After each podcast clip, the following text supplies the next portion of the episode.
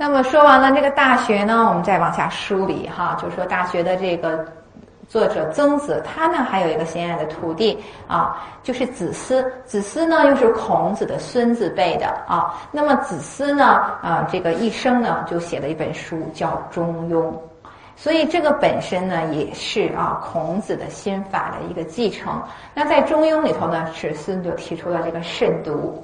慎独的思想，所以我们以前啊进到那个以前的什么私塾啊，然后什么书院呢、学堂啊，都会看到那个书房里头挂着一束大大的字，上面写着什么“慎独”两个字啊。慎独用今天的话来说呢，就是向内觉察自己，向内看啊，因为你只有向内看的时候，才能看到了光明。我们往往犯一个错误，是我们想把我们的明德去。找寻出来，但是用错了方向。比如我们在向外寻找的时候，像在人际互动中找到这个光明的时候，我们就会有无尽的烦恼。为什么呢？因为我们不可能在外在的任何投影上找到我们看到的这种中庸、这种和谐、这种明德。我们是用错了方向，你顶多就是找到了个错误的人，又做了一件错误的事。但是明德依旧存在，它在哪里头呢？它在我们的内在，在我们的圆满自信当中。当我们把这个方向调过来的时候，你会发现它从来都在哪里，它就在那里。然后你就觉得，哦，原来啊，这个古人的智慧是如此的高明。他从来就告诉我们，只要我们把目光从外界收回来，在我们内在世界，我们叫什么？能量设计，是吧？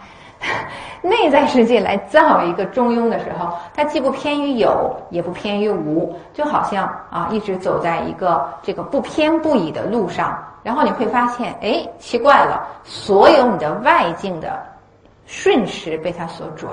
这个就是说的是圣贤之道，它是来转境的。圣贤之道，它不是被境所转的。那么每个人呢都可以成为圣贤，这是儒家对于命运的基本的学说，对吧？儒家认为一个人的命是可以转的。我们后来读什么《了凡四训》呢，都是这样的啊。那么它的根源在哪儿呢？啊，就是在他的四书里头啊，在特别是投影在我们的《论语》啊、《大学》呀、《中庸》啊，还有下面要讲的一部《孟子》当中。对我理解这个中庸的核心思想。啊，我们用科学的语言描述的它，他的说是意识能量与物质能量高度和谐于当下。啊，为什么这么说啊？因为刚才一会儿过去未来全是三维认知，我们在这个认知里边，我们连三维都出不去，啊，更别说高维了。而所有的觉悟觉察一定是在当下，但如果我们当下的能量是一种纠结，是一种不平衡，啊，不是在一种自然和谐状态的时候，这个当下就起烦恼，啊，就会起对念的执着。所以中庸实际在这个时候，它是一个和谐状态，啊，它不是靠人的意志来主导的，而是一种自然的能量和谐态。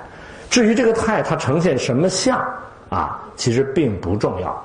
而当你不着这个相的时候，啊，你的境界就是通达 N 维的，啊，所以换句话说，当我们这个两个能量你有所偏薄的时候，或者能量的阴阳你有偏薄的时候，你永远在这个能量的纠结这个关系之中，在这个层面之中，只有当这个两个能量进入一种平衡状态，一种自然和谐状态，你这个能量才能提升，相当于人的两个翅膀，啊，相当于老鹰的两个翅膀，如果这两个翅膀是有偏薄的话。